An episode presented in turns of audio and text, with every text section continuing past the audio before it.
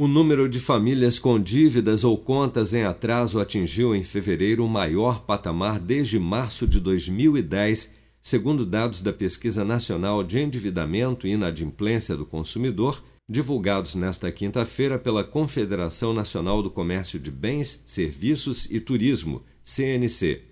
De acordo com o levantamento, 27% dos lares brasileiros tinham alguma conta em atraso em fevereiro o que representa um aumento de 0,6 ponto percentual em relação a janeiro e de 2,5 pontos percentuais a mais que o mesmo mês de 2021.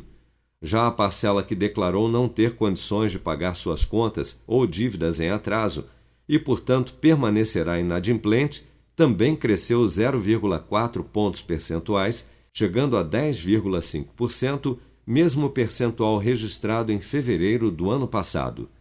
O percentual de famílias que relataram ter dívidas a vencer, como cheque pré-datado, cartão de crédito, cheque especial, carnê de loja, crédito consignado, empréstimo pessoal, prestação de carro e de casa, alcançou 76,6% em fevereiro, retomando o nível apurado em dezembro de 2021, quase 10 pontos percentuais a mais do que no mesmo período em 2020, quando a proporção de endividados era de 66,7%.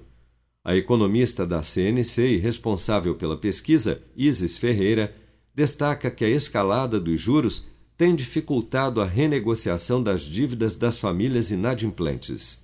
Isso mostra que essas famílias são aquelas que mais estão sofrendo com a inflação alta, persistente e disseminada, e também em, é, com juros em elevação justamente é, em combate a essa inflação mais alta.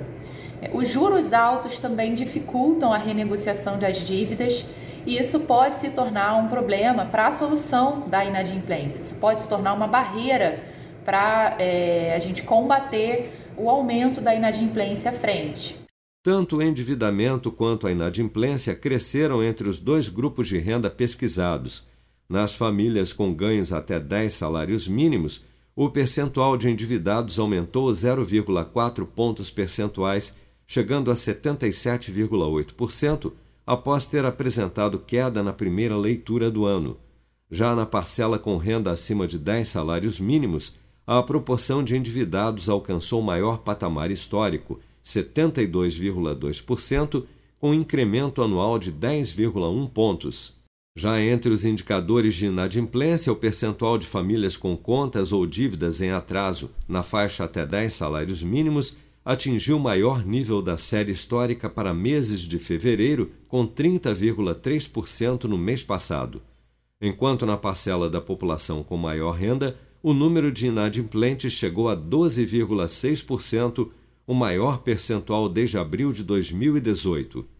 O endividamento no cartão de crédito apresentou a primeira redução entre os endividados desde fevereiro de 2021, mas segue como a principal modalidade de dívida para 86,5% das famílias do país.